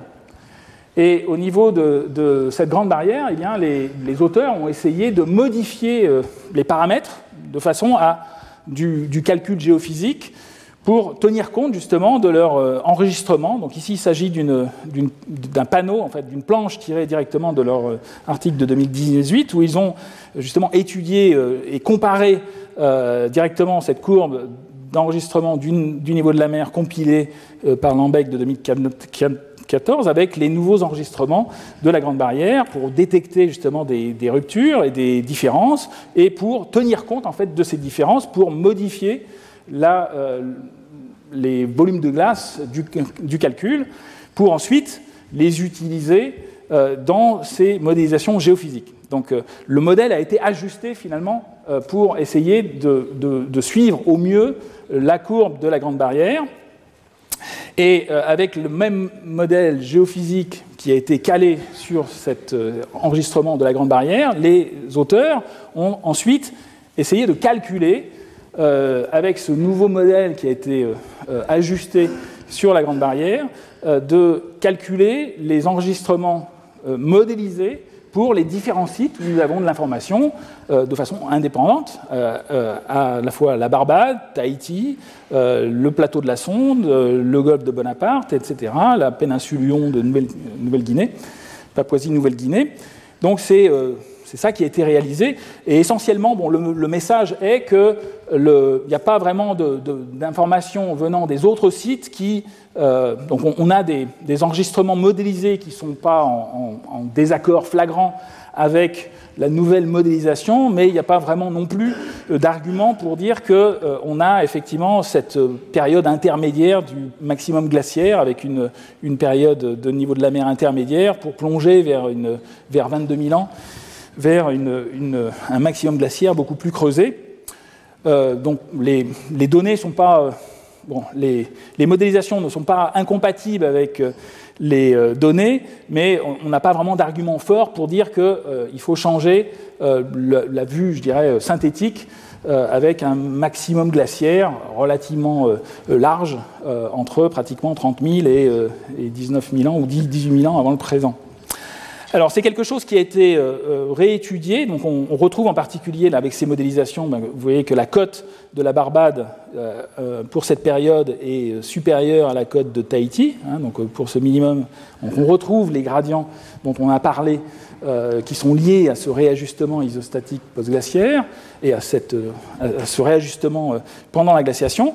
Alors un autre groupe de modélisation, assez, encore plus récemment, a refait un nouveau calcul de cette topographie du dernier maximum glaciaire sous le niveau marin actuel en ne tenant compte que des contraintes géologiques proches des calottes, hein, les données proximales qui sont euh, en particulier les courbes de niveau de la mer euh, réalisées, enfin obtenues euh, à proximité des calottes de glace, à la fois de la calotte phénoscandienne, de la, de la calotte laurentide, de la calotte antarctique, là où on peut avoir de l'information. Et ils ont essayé, enfin, ils ont Hein, utiliser euh, toutes les informations disponibles sur ces zones et ils ont essayé de faire un calcul indépendant pour les zones situées aux antipodes, dans les zones tropicales, euh, pour les comparer avec les données euh, obtenues sur les coraux pour le dernier maximum glaciaire. Alors c'est ça qui, a été, qui est comparé ici. Donc ici vous avez euh, une tirée de cet euh, article qui est très récent, parce qu'il y a eu encore des, débats et des, contributions euh, en 2022, une comparaison en fait de ces données locales, toujours pour les mêmes sites. Alors ici, ma petite flèche en fonction du temps. Ici, il s'agit de, petits enregistrements en fait qui sont relativement courts, qui vont de 25 à 15 000 ans pour, les, pour chaque enregistrement, pour les différents sites. le site de la Barbade, toujours, le site du, plateau de la Sonde, le, golfe de Bonaparte avec différents enregistrements, les enregistrements de la Grande Barrière, Grande Barrière de Cairns, Grande Barrière de Mackay, euh, Vanuatu, il y a aussi euh, l'île Mururoa que nous avions étudié, euh, et les, les, informations donc, obtenues de façon indépendante grâce aux coraux sont représentées avec des barres vertes, euh, bien daté avec la méthode généralement uranium-thorium ou le carbone 14 pour euh, certains enregistrements, et on, a euh, superposé à ces informations les calculs, les simulations de ce nouveau modèle de réajustement isostatique pendant la glaciation, qui montre une compatibilité avec le dernier maximum glaciaire. Euh, euh, et alors, un des points importants, c'est que euh, le, tout le débat était de savoir si effectivement ce maximum glaciaire avait une forme compliquée comme le, comme le prétendent en fait les auteurs qui ont étudié la Grande Barrière à partir de, ces deux enregistrements, avec une période intermédiaire et une plongée vers le maximum glaciaire et ensuite une remontée, euh, pratiquement à l'heure actuelle, avec ces modélisations, on ne peut pas faire les différences avec euh, un maximum glaciaire relativement simple euh, qui débute vers 25 000 ans, qui se termine vers, vers 18 000 ans, avec un, minimum assez creusé, symétrique. Donc on n'arrive pas vraiment à mettre en évidence une transitoire. Alors ça ne veut pas dire qu'elle n'existe pas, mais pour l'instant on ne la voit que pour la Grande Barrière. Et elle est très euh, tributaire aussi des problèmes de précision des indicateurs du niveau de la mer, en particulier des coraux. Hein. c'est ça qui, va me, euh, qui, va ensuite être étudié. C'est que les, coraux fossiles, en particulier ici euh, ceux de la Barbade, eh bien, ils ont on peut les dater de façon très précise avec la méthode uranium-thorium ou le carbone 14, mais leur information bathymétrique, c'est-à-dire que leur, indication au point de vue niveau de la mer, elle dépend en fait de l'espèce. Euh, et ici, vous avez par exemple sur cet enregistrement de la Barbade, vous voyez des, points qui ont des barres d'erreur toutes petites, euh, qui vont jusqu'à 19 000 ans, qui correspondent en fait à l'enregistrement que je vous ai montré tout à fait au départ, que nous avions obtenu en, 4, en 90, et d'autres points Hein, qui sont situés sous la courbe modélisée ici, mais qui ont des barres d'erreur beaucoup plus importantes. Et en fait, ces, barres d'erreur sont liées aux espèces de ces différents coraux. Donc on va être obligé de faire un peu de biologie des coraux pour essayer de comprendre en fait euh, cette complexité. Il n'y a même pas que les coraux, parce que euh, les récifs coralliens en fait sont constitués euh, à la fois de coraux, euh, des coraux donc, qui synthétisent du carbonate de calcium, mais il y a d'autres organismes fixés qui synthétisent aussi du carbonate, en particulier des algues rouges. Donc ça, il, s'agit d'une photo sous-marine euh, prise dans, le Pacifique, euh, qui vous montre en fait différents organismes. Vous voyez des coraux vrais et des algues rouges, des algues encroutantes. Euh, qui vont ensuite être conservées dans les enregistrements. On a aussi des algues vertes encroutantes. Donc il y, a plusieurs types d'organismes. Il y a des foraminifères, il y a, bien d'autres organismes fixés qui vont être utilisés et qui donnent aussi une information chiffrée sur le niveau de la mer. Parce que dans les récifs coralliens, eh on a un étagement, une distribution des assemblages coralliens et algaires, les algues encroutantes, qui dépend de la lumière. Il y a un étagement des différentes algues en fonction de la profondeur et en fonction de l'énergie. D'ailleurs, la même zone avec la même profondeur située dans le lagon ou sur la, partie battue euh, de la, barrière ne vont pas euh, être caractérisées par les mêmes organismes. Donc il faut tenir compte en fait de la position. Et donc les, différents organismes que l'on va pouvoir étudier euh, dans ces carottages, que l'on va pouvoir retrouver, il va falloir faire de la paléontologie un peu fine, de la biologie, pour essayer d'avoir une précision d'évaluer la précision de ces indicateurs. Et c'est vraiment, à l'heure actuelle, une des limitations de ces informations sur le dernier maximum glaciaire vers, euh, euh, pour savoir si on est à 120 mètres, 130 mètres. Euh, c'est quelque chose qui est fondamentalement incertain à cause de ces distributions en fonction de la profondeur. Alors, ici, il s'agit d'un diagramme de principe de, ces, de, ces, variations euh, des différents organismes, de ces différents écosystèmes euh, dans l'Indo-Pacifique. Euh, pour les coraux, les algues coralliennes, on a un étagement des différentes espèces. Donc ici, il s'agit d'un diagramme de, principe, mais qui représente en fait une compilation d'informations obtenues par les biologistes sur les différents organismes des coraux, en particulier, qui sont étagés en fonction de la profondeur. Il y a aussi d'autres organismes, comme, des, mollusques vermétiques qui sont fixés, qui sont eux très restreints au point de vue de, la bathymétrie, donc qui vont nous donner une information si on les trouve dans les carottages une, information encore plus fiable de quelques mètres, mais vous voyez que certains coraux vont pouvoir vivre pratiquement jusqu'à 25 mètres, alors que d'autres vont être très restreints. Donc c'est en fait ceux-là qui vont nous intéresser pour avoir une meilleure reconstitution, et c'est pour cela en fait que les enregistrements ont des, euh, barres d'erreur qui peuvent être différentes. Alors, euh, c'est déjà quelque chose.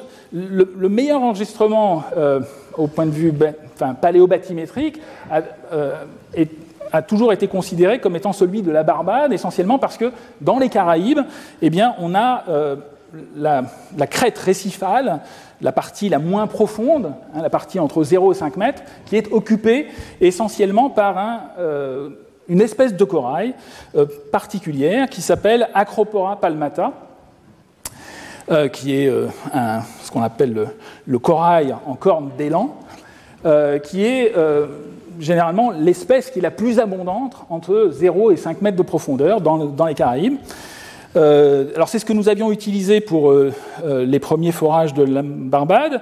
Avec ce papier de 90. Nous avions fait un autre papier juste avant, un, peu axé en fait sur des problèmes de chronométrie, de comparaison entre le carbone 14 et l'uranium thorium. Mais dans ce cas-là, nous avions utilisé d'autres espèces en fait. Et en fait, les points qui correspondent à, une autre espèce de corail, Porites astreoides, euh, sont situées toutes en fait en dessous de la courbe, comme on le voit ici. C'est vrai aussi pour la période intermédiaire vers, euh, vers 7000 ans avant le présent. Donc ça, montre, en fait, ça illustre le fait que euh, probablement ces coraux sont poussés en profondeur ils ont poussé pendant la même période que les Acropora palmata, qui sont cette espèce bien restreinte au point de vue de, la bathymétrie, ont poussé pendant la glaciation. Donc on, a, on, on voit qu'il y a une incertitude de ces enregistrements bathymétriques. Donc il faut vraiment avoir, enfin, se concentrer sur les meilleurs enregistreurs. Et euh, il faut même les étudier, c'est-à-dire qu'il faut même aller faire de la biologie. Donc on a des collègues qui sont spécialisés à la fois sur, les, sur la paléontologie et aussi sur les organismes actuels. Alors malheureusement pour Acropora palmata, c'est un, un, une espèce très particulière qui poussait, qui était vraiment très abondante qui était le principal corail constructeur de récifs dans les Caraïbes pour la partie euh, euh, sommitale, pour les, derniers, enfin, pour les cinq premiers mètres, des, coraux absolument magnifiques, mais depuis, plus de 50 ans, en fait, ces coraux sont complètement altérés. Alors, il ne s'agit pas d'un effet du réchauffement, il s'agit ici de, pollution par des. c'est une maladie du corail qui est probablement liée à des, ben, aux activités humaines sur les îles. Euh, donc il y a une maladie spéciale euh, enfin, qui s'appelle la, la, la, la, maladie de la, de la, bande blanche, euh, White Band Disease, qui a décimé en fait ces coraux, Acropora palmata, dans les Caraïbes. Donc ici, c'est juste une page en fait concernant cette espèce, Acropora palmata, palmata, de la liste IUCN des espèces en danger. Donc c'était une espèce qui était ultra abondante dans les Caraïbes euh, pendant, euh, ben, depuis euh, des millénaires et qui a quasiment disparu. Elle est considérée maintenant comme une espèce en danger critique avant l'extinction dans la nature. Hein. Extinct in the wild, c'est la prochaine étape, mais c'est quelque chose. Donc c'est une espèce qui a été décimée. Donc il est assez difficile finalement de l'étudier naturellement. Euh, alors c'est quelque chose qu'on peut euh, faire, en fait, euh, bon, juste à titre d'illustration, il y a quelques années, j'étais allé voir ces Acropora palmata dans la réserve naturelle, l'aire marine protégée en fait de l'île de Saint-Martin, qui est représentée ici. Et là où je voulais en venir, c'est vous montrer justement ces magnifiques coraux qui existent encore dans cette aire protégée. Euh, on a un récif quasiment monospécifique avec ces Acropora palmata situés à moins de 5 mètres de profondeur, avec des colonies euh, qui sont euh, confinées entre 0 et 5 mètres. Donc c'est effectivement cela que l'on utilise comme information comme euh, on suppose justement cette, cette paléobathymétrie dans le passé pour faire une reconstitution du niveau de la mer, mais ce que l'on voit aussi, c'est qu'on peut obtenir des colonies isolées, pratiquement jusqu'à 12 mètres de profondeur. Ici, il s'agit de deux photos prises à 12 mètres de profondeur, qui montrent en fait que ces Acropora palmata ne sont pas aussi restreints au point de vue paléobathymétrique que cela, mais encore une fois, il s'agit de colonies assez rares. Alors par contre, une des caractéristiques qui a, une des caractéristiques de cette espèce qui a une, importance euh, dans, notre discussion sur le niveau de la mer, eh bien, c'est que euh, c'est une espèce qui se reproduit. Donc il faut aller loin justement dans les, considérations biologiques, euh, notamment sur la sexualité de ces coraux. C'est un corail qui se reproduit essentiellement par bouturage. C'est même une caractéristique de cette espèce particulière euh, parmi les, coraux branchus, euh, les acroporides, euh, on a une espèce qui essentiellement se reproduit par fragmentation. Donc en fait, ce sont des coraux branchus qui sont situés à faible profondeur et qui justement attendent les cyclones, les ouragans, dans la zone pour être fragmentés, pour, pouvoir en fait se propager euh, et essentiellement, on a un, mode de propagation qui est essentiellement par fragmentation de la colonie, par bouturage. Alors ici, bon, c'est deux papiers qui montrent justement qu'il y a une extension qui est favorisée en fait par les ouragans. Hein. donc, euh, même si le récif après un ouragan est détruit, en fait, c'est un mode de propagation, ça favorise finalement la colonisation horizontale de ces coraux Acropora palmata. Donc ici, il s'agit de deux photos que j'avais prises à Saint-Martin avec des colonies euh, qui ont été retournées euh, après un ouragan, et on voit très nettement que l'Acropora palmata recommence à pousser dans l'autre sens, Euh, donc on a effectivement ce phénomène de fragmentation. Alors un des problèmes, pourquoi j'en parle dans, cette, dans ce contexte, c'est parce que en fait on a un peuplement qui est très impressionnant, euh, c'est-à-dire on a une occupation du, récif euh, à, faible profondeur, très rapide, mais essentiellement parce qu'il s'agit en fait d'un clone, c'est-à-dire c'est vraiment un bouturage, une, extension horizontale très importante, mais c'est probablement pas une stratégie biologique euh, très optimale pour euh, s'adapter ni au réchauffement euh, actuel, ni à une remontée rapide du niveau de la mer. Parce qu'en fait, c'est quelque chose qui favorise en fait Acropora palmata dans sa colonisation horizontale, quand le niveau de la mer est relativement stable. Mais par contre, dès que le niveau de la mer va, va monter rapidement, eh bien, il va y avoir d'autres espèces qui vont pouvoir coloniser, qui vont être peut-être plus compétitives. Et d'autre part, eh bien, les, Acropora palmata que l'on trouve uniquement entre 0 et 5 mètres de profondeur à l'heure actuelle, euh, essentiellement, à part des colonies isolées, eh bien, euh, lorsque le niveau de la mer fluctue de façon beaucoup plus rapide, ils vont peut-être être situés à un peu plus grande profondeur. Et en fait, c'est un peu un, message, même avec cette information, même avec cet indicateur qui est le plus fiable parmi les coraux, eh bien, on voit que euh, très probablement pendant les périodes alors, il est très difficile de faire de l'expérimentation. On ne peut pas faire une expérimentation avec des acropora palmata en bac pour voir euh, ce qui se passe lorsqu'on augmente le niveau de la mer de 1 mètre, 5 mètres, ou avec une remontée exprimée en millimètres par an. Il faudra attendre des années pour voir euh, et faire ces expérimentations. Mais on, voit très nettement quand même que euh, la distribution actuelle de ces coraux eh bien, elle n'est pas fortuite, elle est aussi liée à la stabilité du niveau de la mer depuis des millénaires, depuis 10 000 ans pratiquement, ou depuis 5 000 ans, et la zonation et le fait qu'on a une bathymétrie très restreinte de cette, espèce, c'est euh, pas un leurre, mais c'est quelque chose qui est quand même lié à la stabilité du niveau de la mer. Et très probablement, pendant la période de remontée, les colonies que l'on retrouve dans les, forages ne sont pas aussi précis au point de vue paléobathymétrique. Et c'est bien évidemment encore pire, probablement, pour les autres espèces, euh, euh, en particulier les espèces de l'Indo-Pacifique. On a vu qu'il y avait euh, une très grande variabilité. Enfin, je vous ai montré un diagramme avec beaucoup d'espèces, on s'attend justement à avoir une compétition entre espèces pendant les, épisodes de remontée euh, très rapides qui vont euh, être euh, ben, caractérisés par une compétition entre les différents organismes. Et donc l'information, l'incertitude paléobathymétrique, elle va être liée justement à ces, accélérations du niveau de la mer. Et donc on a une imprécision fondamentale de nos indicateurs.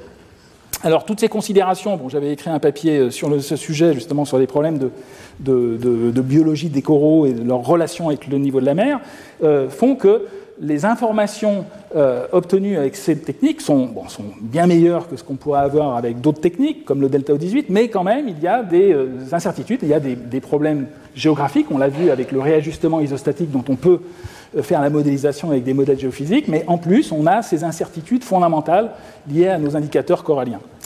Alors pour terminer, euh, aujourd'hui, ben, le prochain espoir, c'est la prochaine expédition, en fait. La, prochaine expédition euh, va avoir lieu à l'automne 2023, en fait, et va avoir lieu au large de, euh, de, l'île de, la principale île de Hawaï. Hein. donc c'est la prochaine expédition qui va être réalisée. Donc là, il s'agit essentiellement d'une collaboration, d'un projet qui est piloté par des équipes, américaines, avec euh, une, une, île très particulière qui est caractérisée par une subsidence. Donc on, a des récifs coralliens qui sont ennoyés sur une très grande profondeur, donc qui vont permettre en fait d'échantillonner à différentes profondeurs. Donc on va voir si euh, ces, nouvelles informations qui vont être obtenues par carottage en 2023, donc il va falloir encore attendre au moins 5 ans avant d'avoir les premières informations euh, chiffrées, vont nous permettre peut-être de lever certaines ambiguïtés euh, sur, cette reconstitution du dernier maximum glaciaire, qui est, somme toute, relativement bien caractérisé, comme je vous l'ai montré, mais avec des incertitudes encore. Voilà, je vous remercie de votre attention.